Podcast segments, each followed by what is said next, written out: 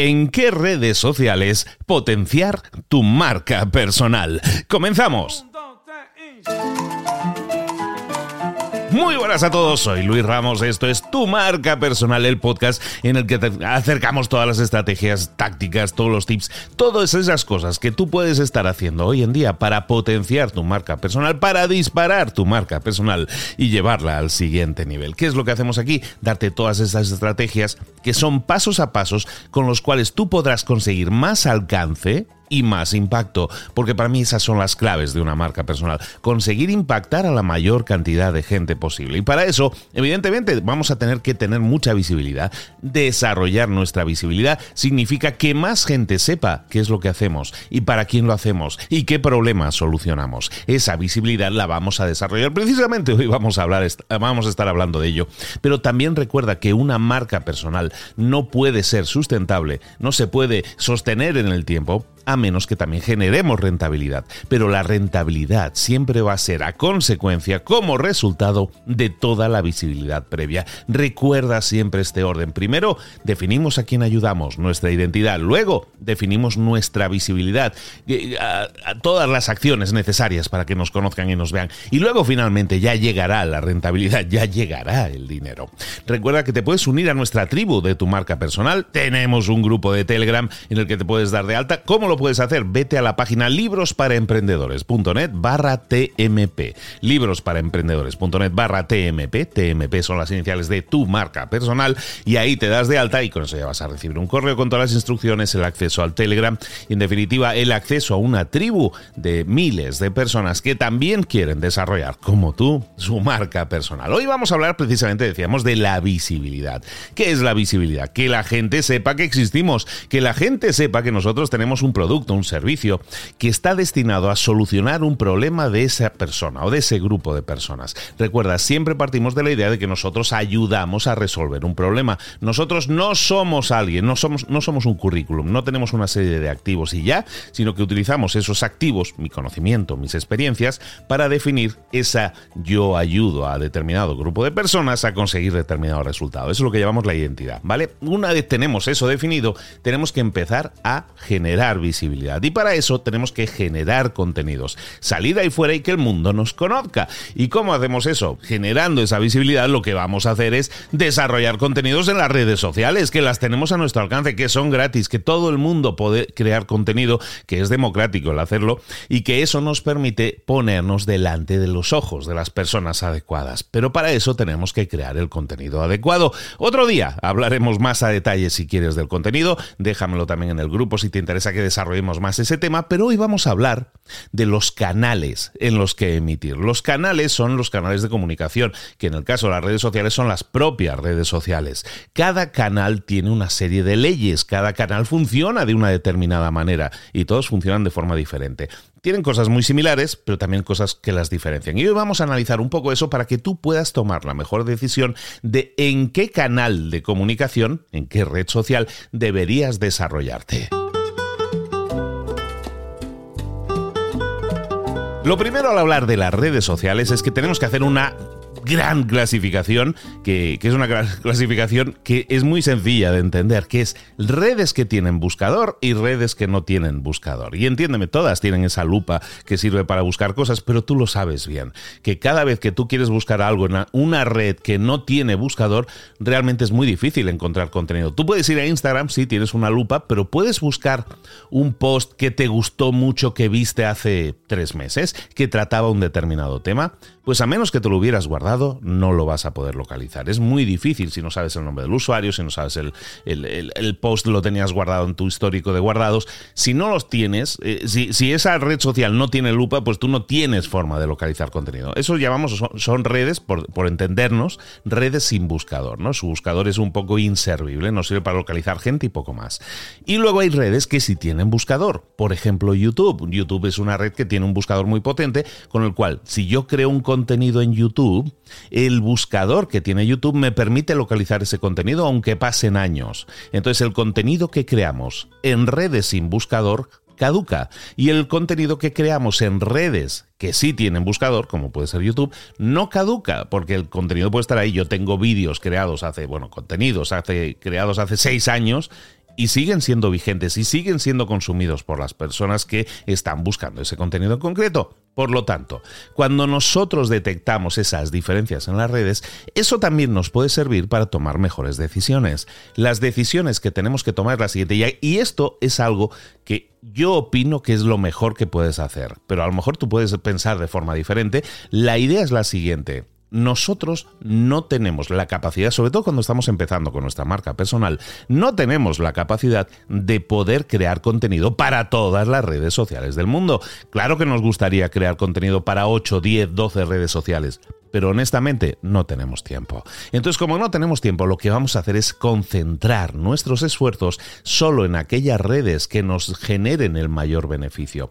Yo os aconsejaría siempre, para los que empezáis una marca personal, que solo creéis contenido en una red social, máximo en dos redes sociales. Entonces, esa combinatoria de pongamos dos redes sociales, eh, yo escogería una red social que no tiene buscador y una que sí tiene buscador. ¿Por qué?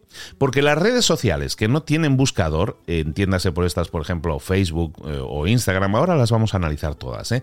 pero estas redes sociales que no tienen buscador, ¿qué es lo que sí tienen? Normalmente tienen muchísima interacción. Si tú vas a Instagram, el contenido es muy difícil de localizar, si es un contenido ya creado hace un tiempo, pero en cambio tiene muchísima interacción, hay muchísima gente metida ahí, lo mismo en Facebook y muchas de estas redes que son TikTok y, similares que no tienen buscador como tal. Entonces ahí hay mucha interacción. Entonces es interesante que estemos en esas redes, por supuesto, porque ahí hay mucho movimiento, se mueven muchas cosas, pero también es importantísimo que estemos en una red con buscador. ¿Por qué?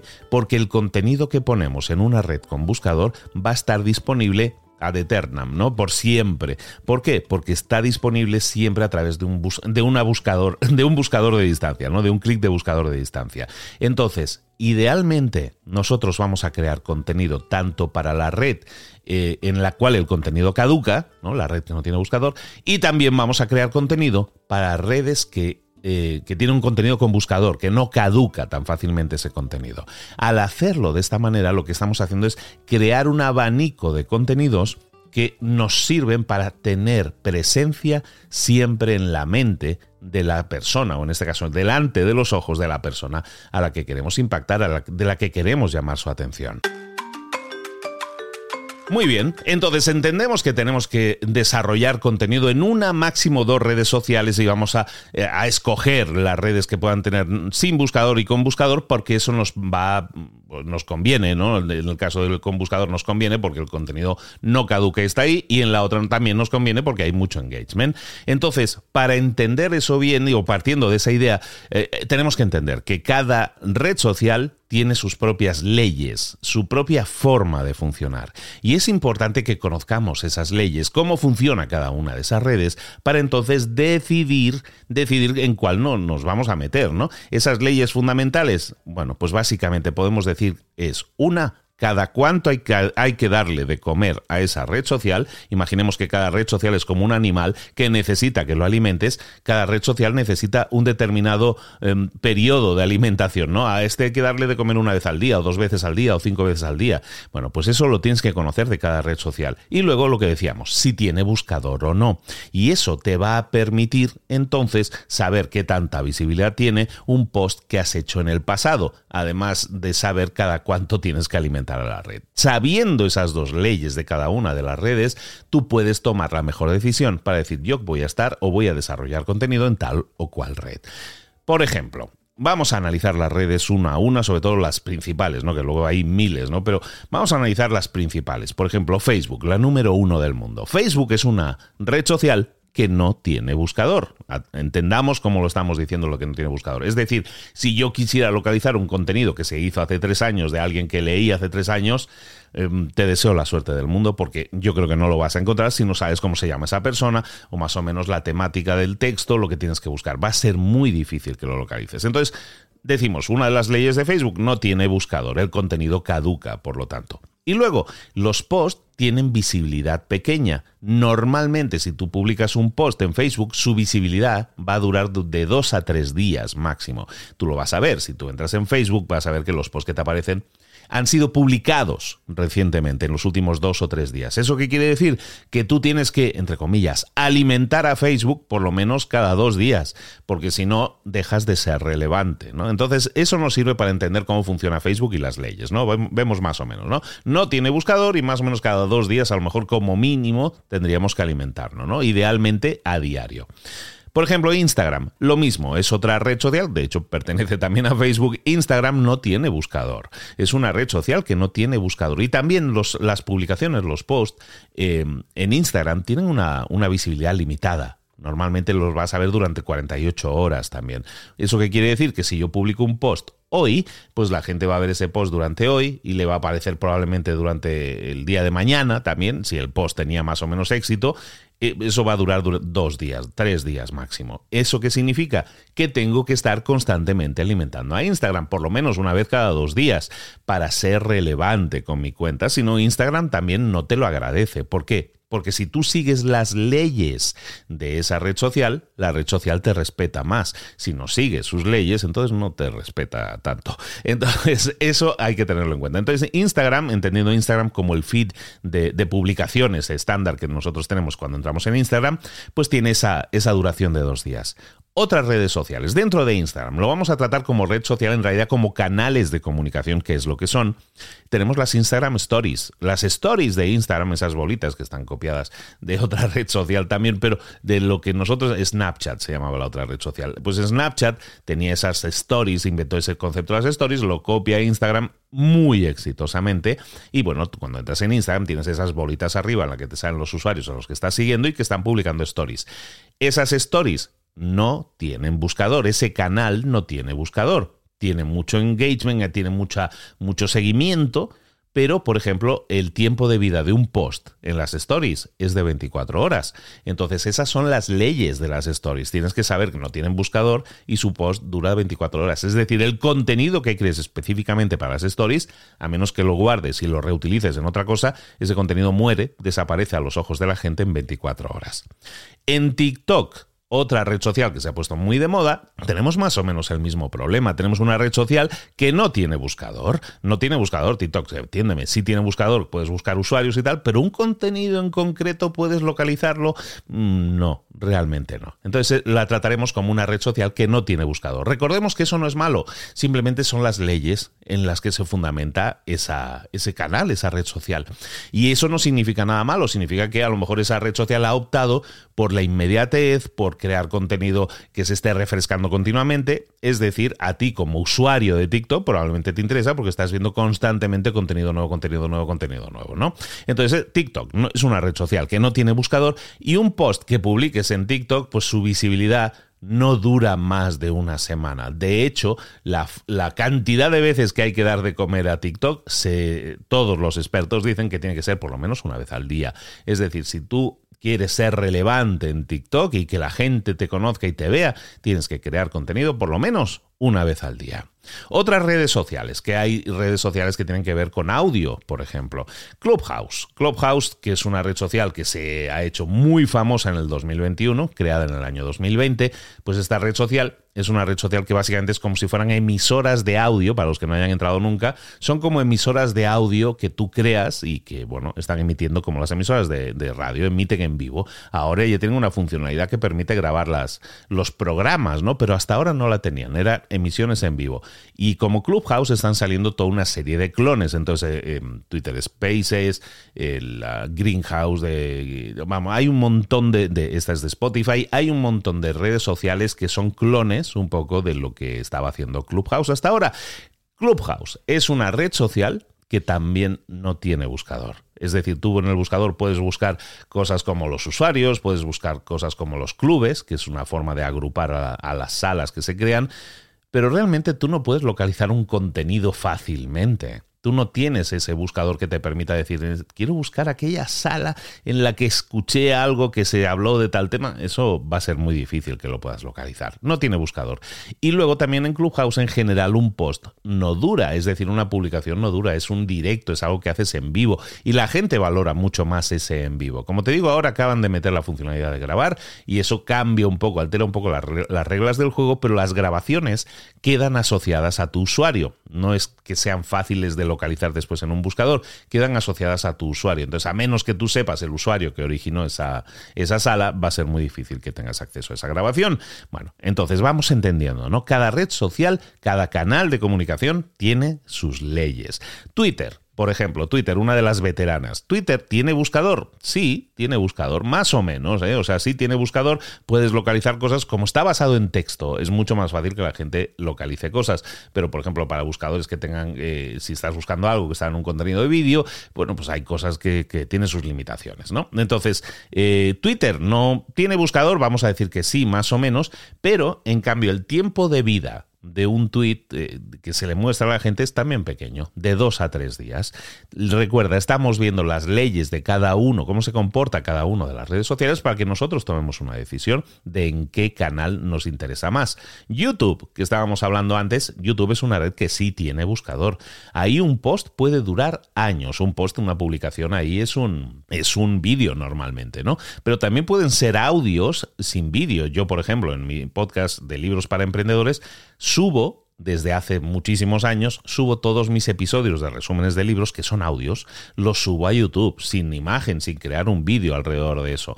Y, y funciona muy bien. Es decir, hay contenido que nosotros podemos readaptar de otros canales y también utilizarlo en YouTube. Y la gracia de YouTube es que tiene ese buscador que, te permite localizar un contenido de forma bastante ágil, bastante fácil. Es un buscador creado por Google. Google es el mayor buscador del mundo. De buscadores saben un rato y entonces el buscador que tienen es muy bueno.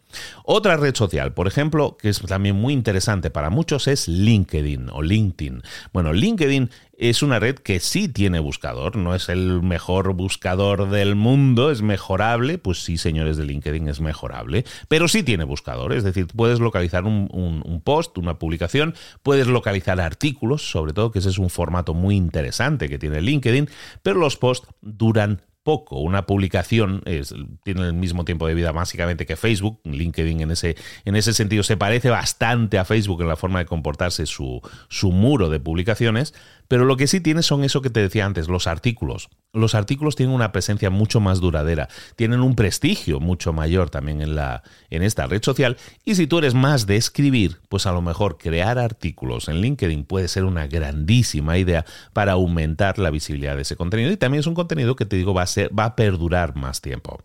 También hablemos de algo que no es una red social, pero es un canal de comunicación sin duda, que es tu propia página web. Tu página web, si tiene buscador, bueno, está integrada en Google, deberías tenerla integrada con Google. Es decir, tu página web debe aparecer en Google y todos sus contenidos quedan eh, indexados, quedan en el índice interno de Google. ¿Eso qué significa? Que un post que tú publiques en tu página web puede perdurar durante años, puede aparecer en los resultados de búsqueda durante años. Ahí hay que hacer un trabajo probablemente adicional de lo que se llama SEO, que es eh, hacer que una publicación que tú tienes en tu página web aparezca de forma relevante en las búsquedas, ¿no? Y ese es un trabajo que puedes también realizar tú. ¿Vale? Entonces, esto nos lleva al último, vamos a terminar con el último canal de comunicación, que es este que estás utilizando ahora mismo al escucharme, que es un podcast. Un podcast es una herramienta de comunicación, en este caso de emisión, ¿no? estamos emitiendo audio en grabado, pero la gracia de los podcasts es que sí tienen buscador. en cualquier aplicación en la que me estés escuchando ahora, ya sea Spotify, Apple Podcast, Google Podcast, lo que sea, en estas aplicaciones hay buscador y tienes un buscador con el cual tú puedes localizar un podcast, puedes localizar un, eh, un, episodio en concreto dentro de ese podcast. Evidentemente ahí tenemos que partir de la idea de que esos episodios deben tener una descripción, ¿no? Y eso es algo que tú cuando creas el podcast vas a poner, no solo el audio, sino que vas a poner una descripción en texto y ese texto, esa descripción nos ayuda luego a localizar los contenidos. Por eso es tan importante poner descripciones. El podcast entonces tiene buscador.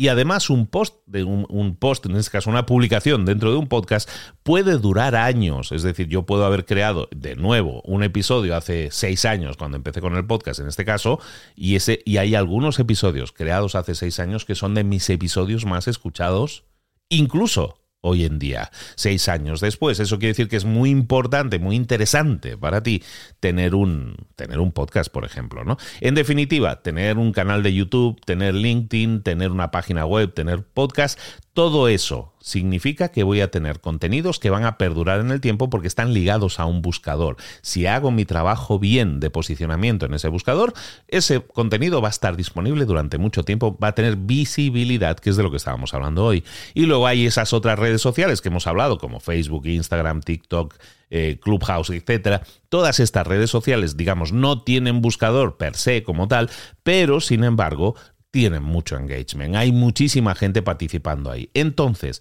cuando yo tengo claro esto, nosotros tenemos que buscar tener contenido que viva en un canal con buscador, porque ese contenido vivirá durante años ahí y si es de valor, seguirá trabajando para nosotros y para nuestra visibilidad.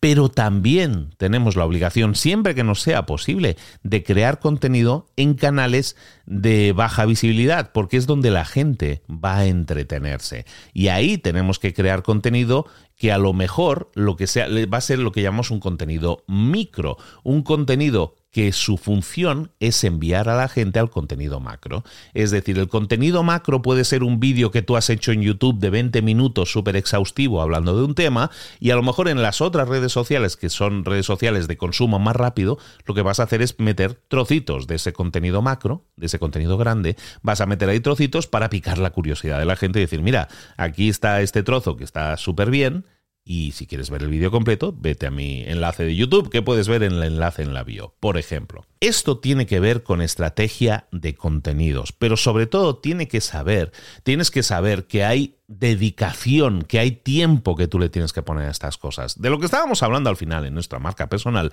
es de posicionarnos, de que la gente sepa que existimos, de aumentar nuestra visibilidad. Entonces esto es algo que te va a requerir de tiempo. Y eso es algo que tienes que programar también en tu calendario.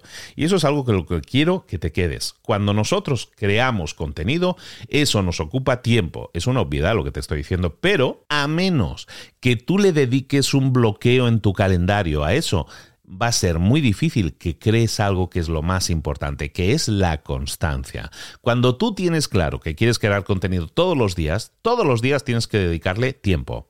No sé si en tu caso va a ser media hora o va a ser una hora o van a ser dos horas. Cuanto más mejor, porque te digo, cuanto más contenido crees, más fácil probablemente va a ser que aumente tu visibilidad. Y si tu visibilidad aumenta, recordemos que eso va en beneficio de tu marca personal y también nos va a beneficiar en la siguiente fase, cuando hablemos de ella, que es la rentabilidad. Entonces, trabajemos nuestra visibilidad lo máximo posible para que la gente sepa que existimos y que estamos ahí. Entonces, recuerda, vamos a ir al calendario y vamos a buscar un hueco, si es posible a la misma hora todos los días, en el que vamos a dedicar tiempo a crear contenidos. Si ahora mismo solo tienes una, a una media hora al día, está bien, que sea media hora al día, pero que sea todos los días. Y todos los días voy a crear contenido durante media hora. Que a lo mejor mi contenido es muy largo y tardo dos o tres días en crear un, un solo contenido. Puede ser. Recordemos que a lo mejor para un canal de YouTube tú tienes un contenido que crear a la semana. A lo mejor un canal de YouTube, por ejemplo, si tú lo alimentas con un vídeo a la semana, es más que suficiente. Pero a lo mejor si tú tienes que crear contenido para TikTok y solo tienes media hora al día, pues esa media hora al día la vas a dedicar cada día al TikTok del día, ¿no? Y si te da tiempo a crear alguno más, pues perfecto, ¿no? Pero en realidad lo que nosotros tenemos que hacer es definir qué red social vamos a ocupar, en dónde vamos a dedicar nuestro tiempo y definir ese tiempo en un calendario. Una vez lo tengas definido, vas a ver que las cosas tienen otra pinta. Porque cuando yo empiezo a crear contenido, pero ojo, de forma constante, esa es la clave, de forma constante, creo un compromiso conmigo, pero sobre todo estoy creando un lazo de compromiso con la audiencia. Cuando yo le estoy diciendo a la gente todos los martes y viernes tienes un nuevo vídeo en mi canal de YouTube, o todos los lunes tienes un nuevo podcast de libros para emprendedores, o todos los martes y jueves tienes un episodio en tu marca personal. Lo que estoy haciendo es creando un compromiso conmigo mismo, pero también con la audiencia. Entonces intentemos fallar lo mínimo posible en esos compromisos. Somos humanos y a veces nos puede pasar, pero que sean excepciones si yo me, eh, si yo me adhiero a ese compromiso, significa que voy a estar creando esos episodios constantemente. Eso es lo que tú tienes que hacer, adquirir ese compromiso contigo mismo y sobre todo con ellos. Y eso va a crear un lazo, un vínculo, que la gente diga, mira, me gusta el contenido de este, de este chico, de esta chica, mm, los voy a seguir. Y aparte dice que hace contenido todas las semanas, voy a estar ahí porque no me voy a perder ninguno, porque me encanta su contenido.